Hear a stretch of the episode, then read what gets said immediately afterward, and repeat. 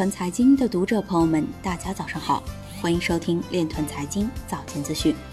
今天是二零二零年九月二十三日，星期三，农历庚子年八月初六。首先，让我们聚焦今日财经。欧洲多家央行高管表示，央行数字货币无需区块链技术。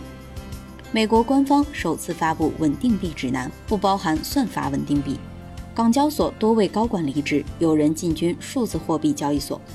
浦发银行在杭州、上海两地推出多个区块链相关技术岗位。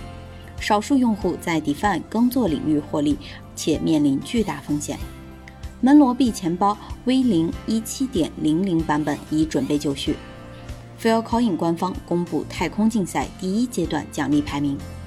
一群匿名 Uswap 用户联合推出社区代币 UNI，以支持 Uswap 发展。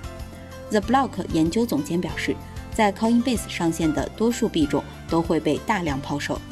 摩根西联合创始人表示，将在数字艺术领域进行大量投资。今日财经就到这里，下面我们来聊一聊关于区块链的那些事儿。据光明日报九月二十二日消息，清华大学国家金融研究院院长。国际货币基金组织前副总裁朱明在接受采访时表示，央行数字货币的发行将改变金融生态，未来是以区块链为基础的金融生态，这对金融业来说又将是新的挑战。相信中国的金融可以更好地应对这些挑战，为服务实体经济发挥更大的作用。以上就是今天链团财经早间资讯的全部内容，感谢您的关注与支持，祝您生活愉快。我们明天再见。